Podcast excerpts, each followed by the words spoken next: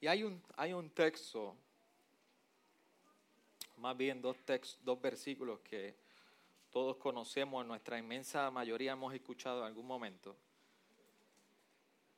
que se encuentra en Juan capítulo 11, versículos 25 y 26.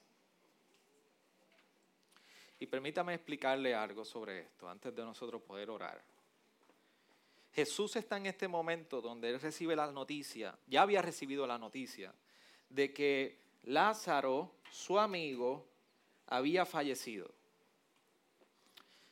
Y allí él se encuentra hablando con Marta, la hermana de Lázaro, y él le hace unas declaraciones que todos hemos escuchado en algún momento. Y él le hace estas siguientes declaraciones. Luego de haberle dicho a Marta, tu hermano no está muerto, tu hermano está vivo.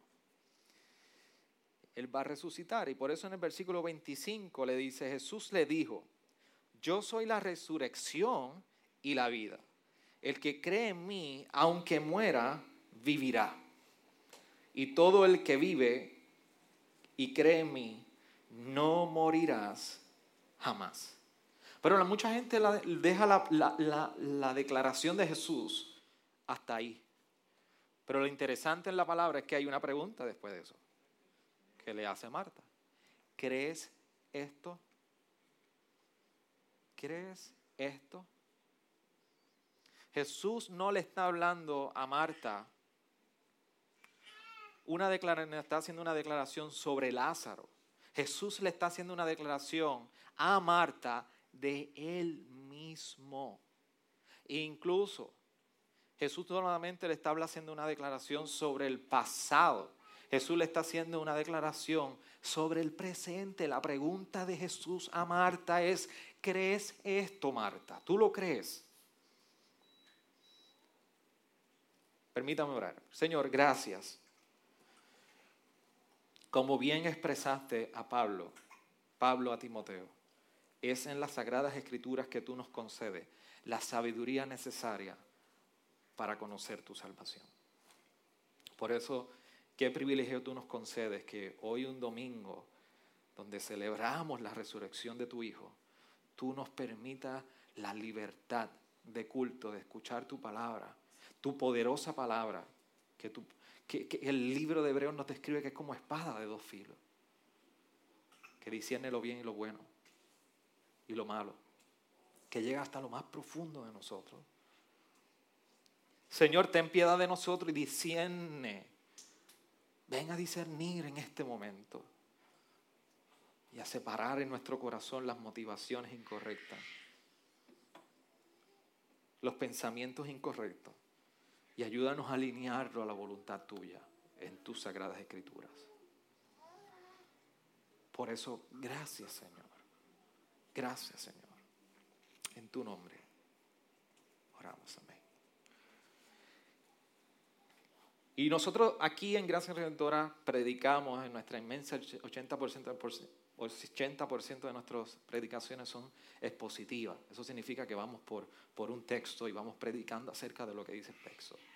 Hoy nosotros vamos a tener una predicación temática, por eso usted ve un texto que yo leo y es relacionado a todo lo que yo voy a estar hablando y otros textos que van apoyando todo esto. Habiendo dicho eso, me parece importante que lo que Jesús declara en Juan 11 tiene mucha relevancia, no solamente para Marta, para nosotros. Porque aquí, y hablábamos el viernes, es muy cultural que en el calendario de nuestra sociedad se separa un viernes, se separa un domingo, como hoy. Todo el mundo está libre, o la inmensa mayoría está libre. Todo el mundo hoy, en su mayoría, va a la iglesia, o fue desde el viernes a la iglesia. Eso es bien tradicional. Pero yo quiero que usted se haga una pregunta. La mayoría de los sermones y predicaciones que nosotros escuchamos un día como hoy, y no es que estén mal, son muy directamente relacionados a que Jesús salió de la tumba, nos gozamos en eso, that's it. Ahí quedó. Pero algún momento tú has tenido la oportunidad de preguntarte, ¿cómo y por qué la resurrección de Jesucristo cambia nuestros días hoy? ¿Por qué lo cambió hoy? ¿Por qué lo cambia mañana? ¿Qué relación tiene la resurrección? Que un hombre más de dos mil años atrás, siendo 100% Dios, 100% humano, resucitó tres días después de haber muerto una de las muertes más violentas que puede experimentar o ha experimentado un ser humano en la historia de la vida, en una crucifixión. ¿Qué tiene que ver eso conmigo? Óyeme, pastor. Tú que estás allá con la chaquetita y todo, pero ¿qué tiene que ver que Jesús resucitó con el problema que yo tengo en mi casa? ¿Qué tiene que ver con la dinámica mía matrimonial? ¿Dónde está Jesús? ¿Dónde está Jesús cuando tengo problemas con mis hijos? ¿Dónde está Jesús para yo cargar las cargas que tengo? ¿Por qué la resurrección no me cambió el jefe que tengo en el trabajo? ¿Por qué lo cambió todo, pero no lo cambió, pero cambió nada? ¿Usted no se ha fijado que en nuestra fe en ocasiones perdemos las implicaciones que tiene para el día a día nuestro? La fe que el Señor nos ha concedido en su gracia porque usted, la palabra nos describe en Romanos, que usted estaba, ¿cómo estaba? Muerto. Efesios 2 lo dice. Y esa fe fue dada, como lo dice Efesios 2, hasta el 8, del 1 al 8. Fue por gracia. ¿Usted ha visto un muerto haciendo algo? No. Tiene que ser algo de afuera que venga y que le dé vida. Eso fue lo que hizo Dios con nosotros. Entonces, si nos ha concedido esa fe en gracia, ¿Cómo es posible que esa fe se quede yo mirando atrás? ¿Cómo es posible que esa fe no tiene fundamento para hoy? Eso es lo que yo quiero que usted entienda.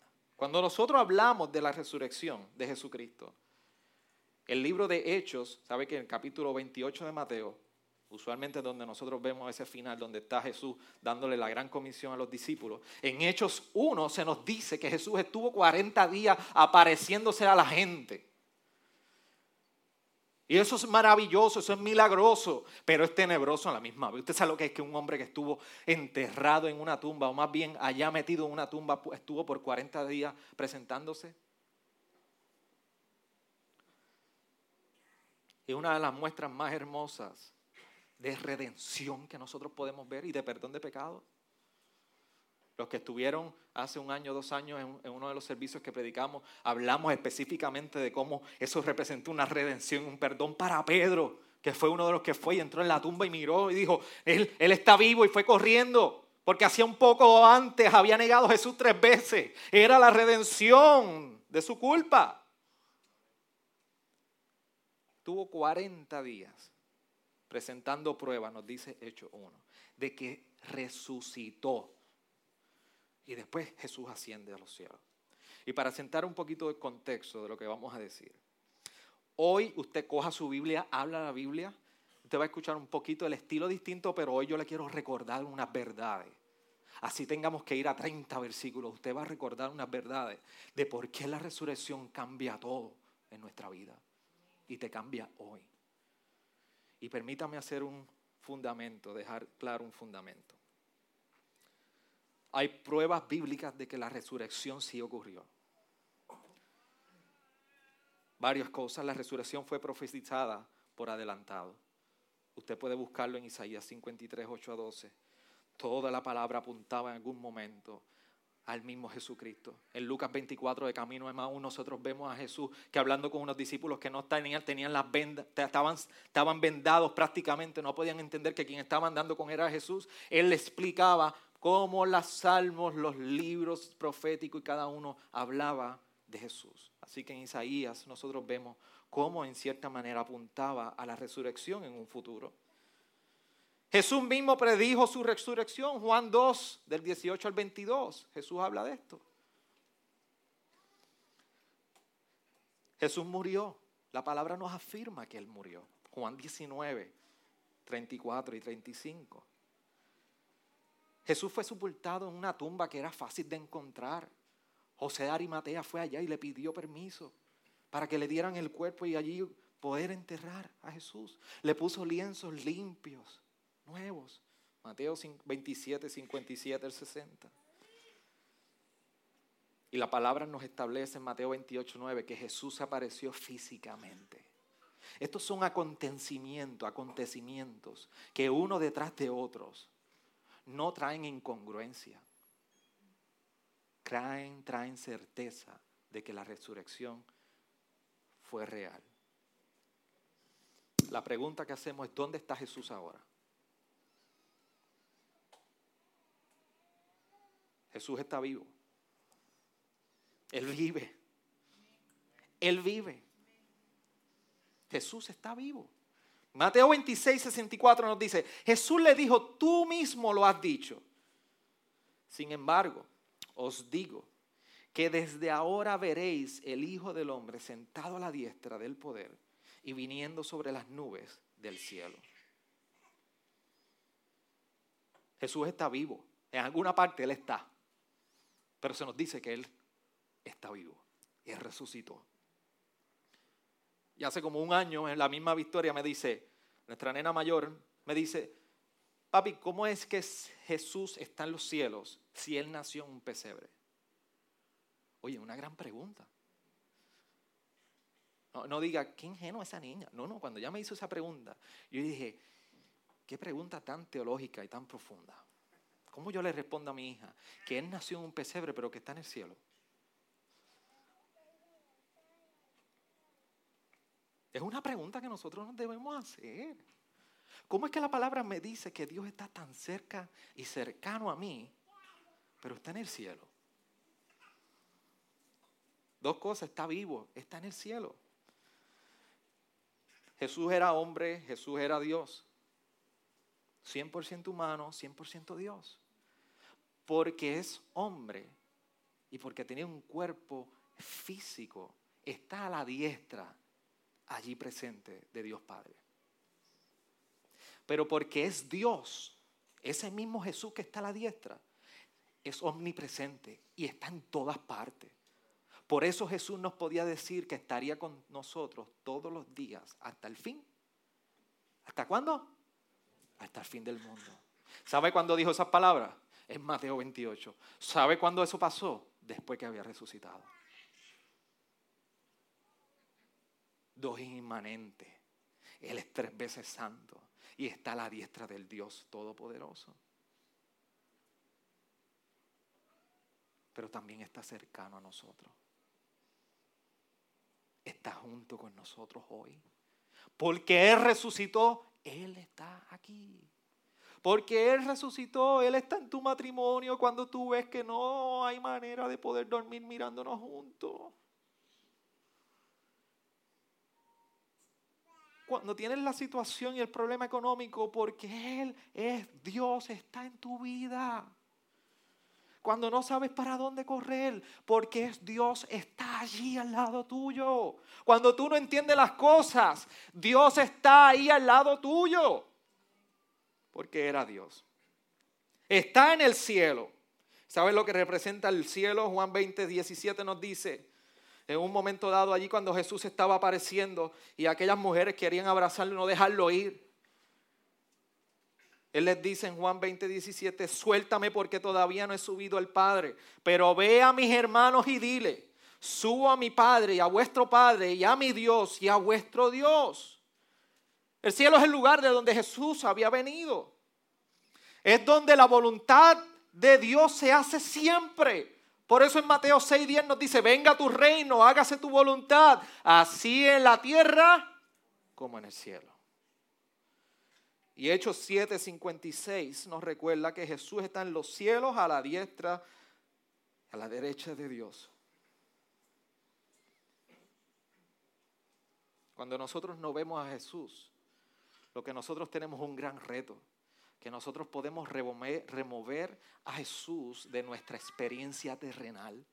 Como no lo vemos, la tentación va a nosotros a hacer, a sacar a Jesús por completo de todo lo que nosotros vivimos aquí en la tierra. Ese es el gran reto. Esa es la gran confusión que nosotros como seres humanos enfrentamos. ¿Sabes por qué? Porque eso ocurre. Cuando sacamos a Jesús de toda nuestra experiencia de la tierra, es porque nuestro enfoque en las cosas terrenales es mayor que las cosas celestiales. Por eso el llamado de Pablo en, Colosenses 3, 1 al 2 era, si habéis, pues, escuche bien, resucitado con Cristo. Buscad las cosas de arriba, donde está Cristo sentado a la diestra de Dios.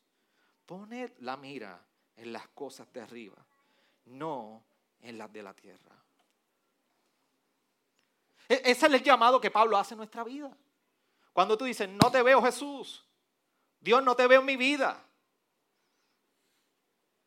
Es que hemos olvidado que Jesús ha resucitado, Jesús está a la diestra y como es, tiene un cuerpo físico, está a la diestra y como es Dios, está presente entre, entre nosotros, eliminamos por completo la experiencia de que Jesús está con nosotros. Así que, ¿dónde está Jesús? Le acabo de contestar. ¿Qué está haciendo Jesús? ¿Y por qué? ¿Qué está haciendo? ¿Y por qué esto importa? Jesús está sentado a la diestra. En Hebreos 10, 10 se nos dice y se nos recuerda que gracias a que Él está sentado a la diestra, la obra de expiación de pecados en nuestra vida fue completada. Si Él está allá arriba, óyeme, óyeme, óyeme, look at me, look at me. Hace una calor salvaje, Orlando. Si ese chorro me puede llegar, yo te lo voy a agradecer. Perdóname. Si Él está a la diestra de Dios, escúcheme, no se distraigan, es que si yo empiezo a sudar aquí, como un caballo salvaje, los voy a distraer. Usted me entiende, ¿verdad? Mejor los distraigo en estos segundos. Este pastor siempre lo daña, tan lindo que empezó hablando y ahora empieza a hablar de caballo sudado. Pero si, si usted, usted puede entender que Jesús está a la diestra de Dios Padre, si Él está a la diestra, se pagó el precio de tus, de tus pecados se expiaron tus pecados. La culpa, la ira de Dios que estaba sobre ti, como nos dice Romanos 5, 8. Y si tú vives como Romanos 10, que pones tu fe y lo confiesas como tu Señor, tú hoy en tu vicio, en tu problema, en el pecado de tu corazón, en el pecado con los ojos, el pecado con tus manos, el pecado de tu pensamiento, hoy tú tienes la seguridad de que tus pecados han sido pagados en la cruz. Porque nuestra fe no es por obra. No somos justificados por obra. Por la única obra que tú eres justificado delante de Dios es por lo que Jesús hizo en la cruz. Y eso trae paz y descanso a nuestra alma. Que en mi imperfección hoy me puedo acercar en arrepentimiento y decir, porque tú estás a la diestra y resucitaste, yo hoy puedo experimentar el perdón de mis pecados. Eso es lo que significa que Jesús está sentado a la diestra. Pablo nos lo dice en Colosenses 2.14, que tu deuda, tu deuda fue cancelada. El documento, así lo dice Pablo, búsquelo ahí en Colosenses 2.14 si tiene duda, que el documento que tenía la sentencia Usted sabe lo que es recibir un documento de sentencia de que te vamos a quitar la casa, te vamos a quitar el carro, que estás fuera de pago, que tienes que pagar. Te están diciendo que el documento que tenía la sentencia de muerte y que te había enviado por debajo de la, de la, de la puerta y te habían dicho muerte para ti, no hay escapatoria, hicieron así. Se pagó. ¿Cuánto daría usted para que cojan la, deuda de su carro? ¿Cuántos tienen una hipoteca? ¿Cuántos pagan hipoteca? No, levántela bien orgulloso, vamos. Usted fue y firmó, levántelo con orgullo. Muy bien. Usted se imagina que llegue alguien del banco y le diga, mira, tu deuda fue cancelada. Es tuya, toma el título de propiedad. ¿Usted se imagina eso? ¿Cuántos estarían que saltarían de alegría? A nadie. Yo, yo camino de jodilla, de dorado acá, y vuelvo. Los invito todos los días a comer a casa. Todos los días, no los domingos, todos los días.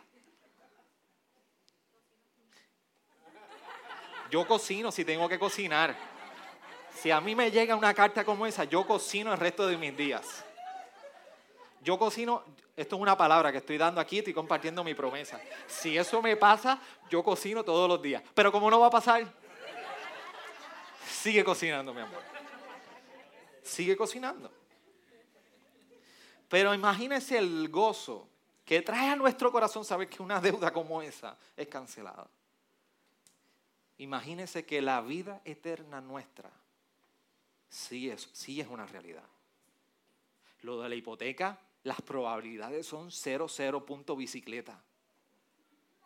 Pero lo de tu salvación, vida eterna, no 80 años, no 70, no 90, tu vida eterna sí, sí es posible. Y porque Jesús resucitó, eso es posible hoy. Y si tú no tienes salvación hoy, hoy el documento, te lo estoy recordando, está cancelado. Y si tú tienes el documento, yo te pido hoy que tú te regocijes, empieces a vivir como alguien que no tiene deuda delante de Dios. Así hay que vivir. Pero no estoy concluyendo, no se, no emocionen. Por eso Hebreos 9:26 nos dice, de otra manera le hubiese sido necesario sufrir muchas veces sobre la fundación del mundo, pero ahora, una vez y para siempre, pero ahora una sola vez en la consumación de los siglos se ha manifestado para destruir el pecado por el sacrificio de sí mismo.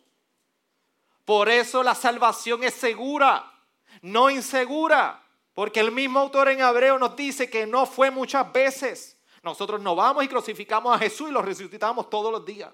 Jesús hizo su sacrificio una vez y para siempre y cada gota de sangre que cayó no fue desperdiciada en vano. Y llevaba el nombre de cada uno de nosotros. no fue desperdiciada en mano. Por eso nosotros no podemos tener temor sobre el futuro. Por eso Pablo podía decir que nada nos podía separar del amor de Cristo.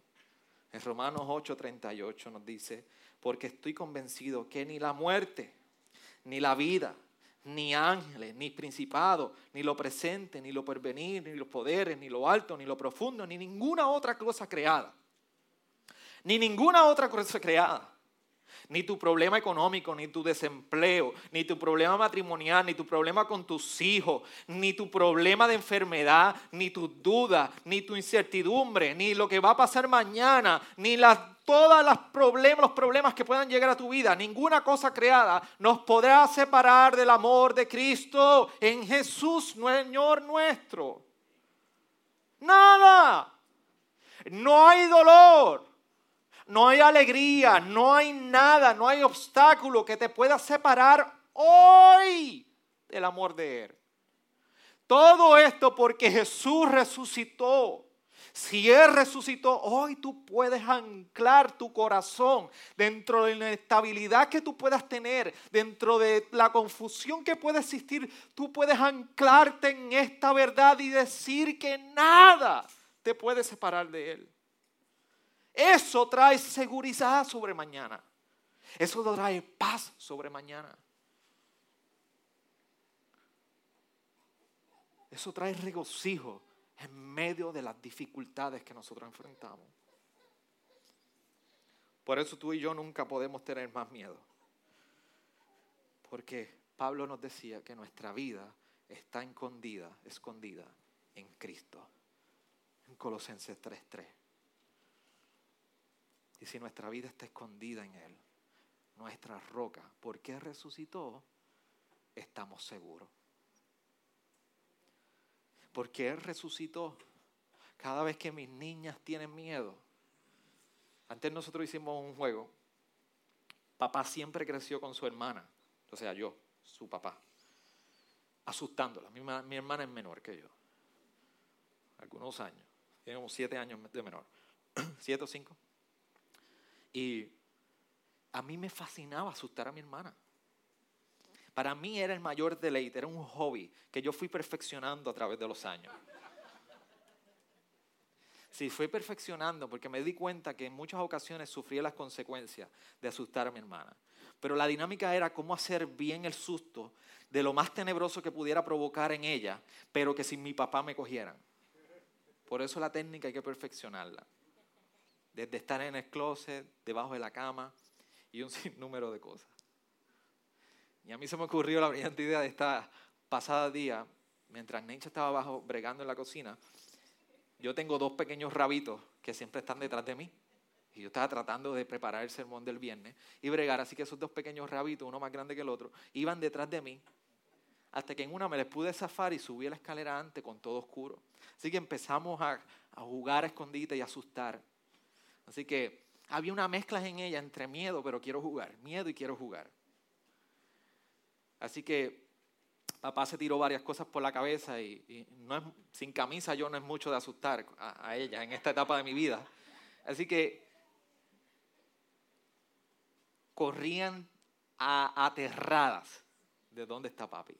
Pero una vez yo prendía la luz, una vez yo prendía la luz y ellas se daban cuenta que quien era, que estaba ahí, era papá, se me tiraban encima. Papi, no nos asuste, no nos asuste.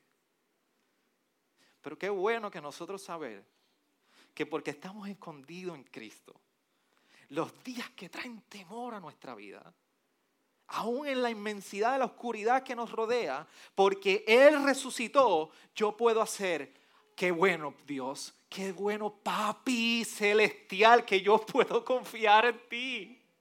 Qué bueno que porque resucitaste, mi fe está segura. Qué bueno que porque estás en la diestra de Dios Padre, en el día más difícil yo puedo abrazar y poder descansar en ti. Mis amados hermanos, eso es posible porque Jesús resucitó.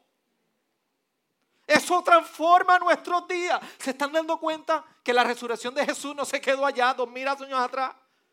La resurrección de Jesús fue posible hace dos mil años atrás para que hoy tú puedas decir, mi vida está escondida en la roca que es Cristo.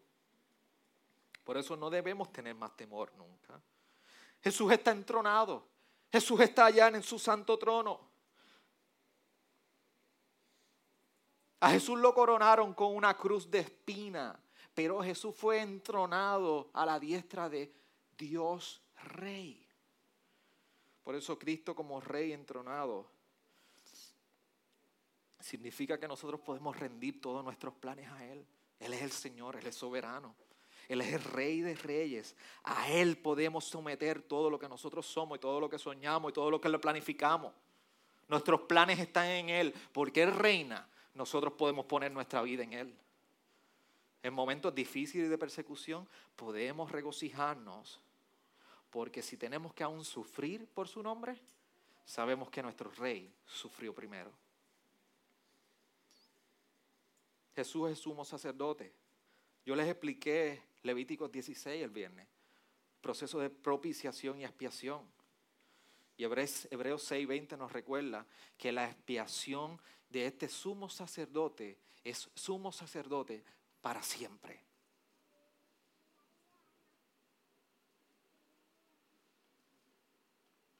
Por eso Jesús como nuestro sumo sacerdote representa varias verdades importantes. Una, que nos podemos acercar a Él confiadamente, confiadamente. Que nuestra confianza nuestra en nuestra obediencia. Escúchame bien. Nuestra confianza no descansa en nuestra obediencia, ni en nuestra fe, ni en nuestro entendimiento, ni en nuestras emociones. Es en el objeto de nuestra fe en quien descansa todo lo que nosotros somos. ¿Usted me está entendiendo? Dios nos dio la fe como un medio, no como el fin en sí mismo. Es el objeto de nuestra fe, Jesucristo en quien está nuestra confianza. Él tomó nuestro lugar dos mil años atrás, pero no solamente esto. También está de pie a la diestra del Padre, como el mismo Esteban expresó cuando fue apedreado. Pero Esteban, lleno del Espíritu Santo, fijó los ojos, fijó los ojos en el cielo, vio la gloria de Dios y a Jesús de pie a la diestra de Dios. ¿Usted sabe lo que es sentirse que usted está acompañado? nosotros cuando pequeños allí en, en, Arecibo, éramos cuatro muchachos que crecimos, éramos como los Sandlot. ¿Se acuerdan de la película Sandlot? O los Goonies, ¿se acuerdan? Se están revelando muchos aquí. éramos como, como Sandlot o como los Goonies. Eso eran unas expediciones brutales. Nos corrían bestias. Centenas de chihuahuas detrás de nosotros y nosotros corriendo bicicleta. Aquello era, lo superamos. Nos metíamos en la Amazonas, o sea, los pastizales más grandes del barrio. Allí nos metíamos. Nunca nos mordió una ardilla. Sobrevivimos. Pero una vez se nos ocurrió tomar un, un, solar de alrededor de mil metros, eh, mil metros y tenía como cinco pies de pastizal. Pero uno de los muchachos tenía un triciclo motorizado. Eh, un triciclo, para los que no saben, ¿saben lo que es un Ford Track? Tiene cuatro ruedas, por eso dice Ford Track. Pero él tenía un triciclo que solamente tiene una rueda al frente. Así que la capacidad de volcarte era mayor. Pero se nos ocurrió una idea. Cogimos los machetes escondidos de nuestras casas y, este muchacho que ya falleció lamentablemente eh, de nuestra edad cogió el triciclo y empezó a hacer unos, unos laberintos por todo el pastizal y formó un tipo de laberinto en aquel pastizal de cinco pies. Así que allí nos metíamos nosotros. Nadie se metía solo. Nadie. Pero qué bueno era meternos con uno u otro. Y esta era la idea. Nos metíamos en el pastizal y él nos cogía detrás en el triciclo hasta que nos pasara por encima.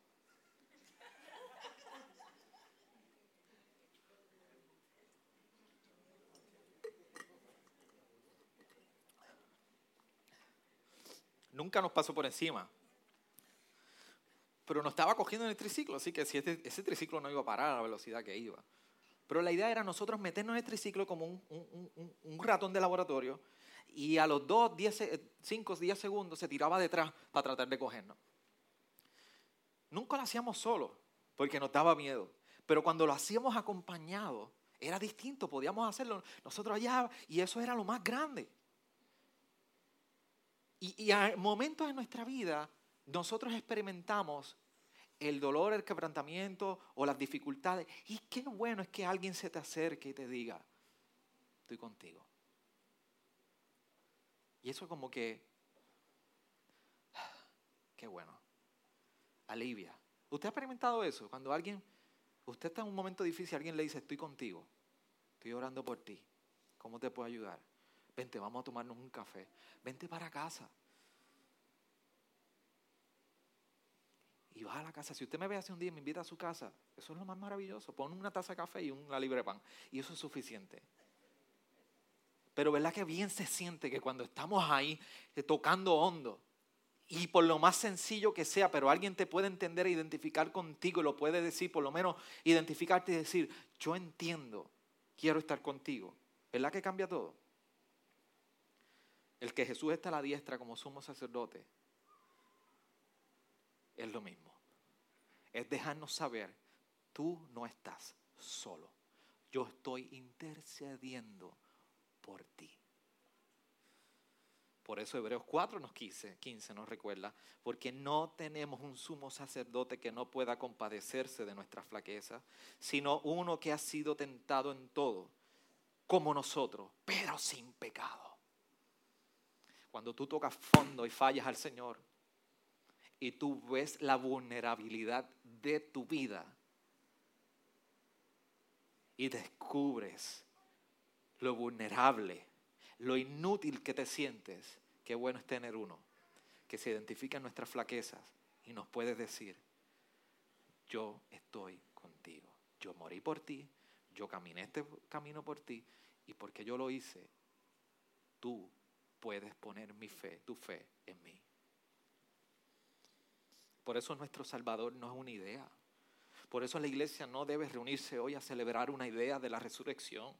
Por eso hoy la iglesia se reúne a celebrar la verdad, no solamente abstracta a nuestra vista, a, nuestra vista, concreta a nuestro corazón y a nuestros días, sólida, una verdad sólida sobre la cual tú y yo podemos caminar y sostener nuestra vida día a día.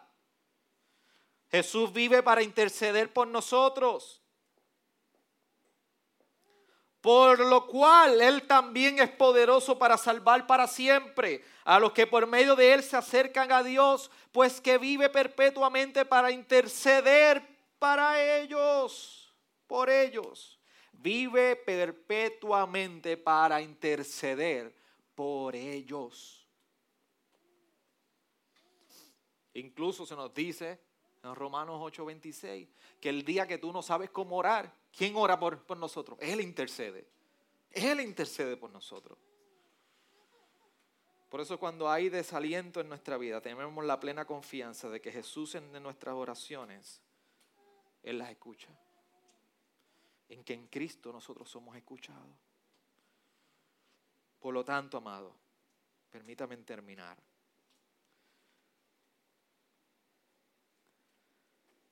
Dios está con nosotros.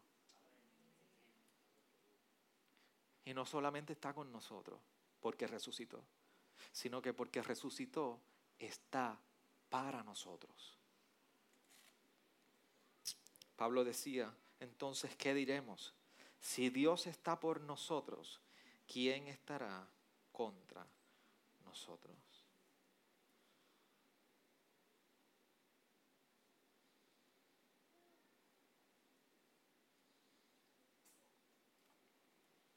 Jesús está en el cielo, pero no olvidemos que Él está con nosotros para aquellos que estamos en Él. Si Cristo está en nosotros, su Espíritu está en nosotros, por lo tanto el Cristo resucitado está con nosotros. Ascendió, está en los cielos, pero reina sobre todo y cualquier lugar que tú te encuentres. No va a haber, no hay una relación más profunda aquí en la tierra que tú puedas experimentar. Incluso la del matrimonio. No hay relación ni como el matrimonio más profunda que la que tú puedes tener en Jesucristo. Porque la relación que te da Jesucristo es eterna fidelidad. Romanos 8, 38 nos lo recordó. Nadie nos puede separar de Él. Por eso aún en nuestras relaciones terrenales, porque Él resucitó, nos asegura y nos recuerda y nos da la paz que aunque veamos las relaciones fallándonos a nosotros, tenemos la plena confianza de que en Él tenemos una unidad que es eterna fidelidad en nosotros. Escuche esto, como les compartí el año pasado. Como el rey entronado nos da paz sabiendo que está en completo control de nuestra vida. Como nuestro sumo sacerdote nos da seguridad de que estamos salvos. Como nuestro sumo sacerdote también que se compadece, nos da consuelo saber que alguien nos entiende. Como nuestro intercedor, intercesor, nos da confianza delante de Dios. ¿Sabe por qué? Todo esto porque Jesús resucitó y está a la diestra de Dios Padre. Esta es la verdad que no solamente pasó dos mil años atrás, es la verdad que representa una esperanza viva para todos nuestros días, para todos, para todos. Que el Señor nos permita, iglesia, abrazar esta preciosa verdad y esta realidad de Jesucristo resucitado.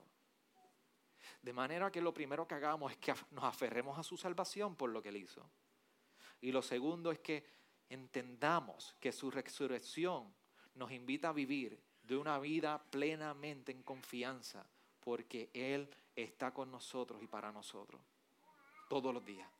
¿Hasta cuándo? Hasta el fin del mundo, hasta que Él venga. Estos días son duros, son duros, pero porque tenemos a Jesús es suficiente. La pregunta es, ¿tú eres salvo hoy? Tú eres salvo hoy. Tú estás escondido en Cristo. Escóndete hoy. Tú crees y tú has creído que Jesús murió y resucitó y tú has afirmado y has hecho esto en tu vida. Ahora la pregunta que yo te hago. ¿Estás viviendo a la luz de la resurrección? Y Colosenses 3 lo resume, que si tú has resucitado en Cristo, tu vida es un ejemplo de lo que es caminar en esta tierra, pero viviendo para allá arriba, mirando todo momento en las verdades celestiales. Esa es la gran esperanza del creyente. Jesucristo resucitó, nos abrió la puerta a toda nuestra eternidad. A toda nuestra eternidad, por eso hoy nosotros podemos estar regocijados. Que te quiten la casa mañana, te la van a quitar que mañana te vas a enfermar, que mañana puedes morir. Claro que sí. Esas son verdades de la vida, dinámicas de la vida. ¿Que dónde vas a pasar la eternidad? Jesús resucitó por ello. Y el documento fue cancelado. Cierra tu rostro, tus ojos, inclina tu rostro.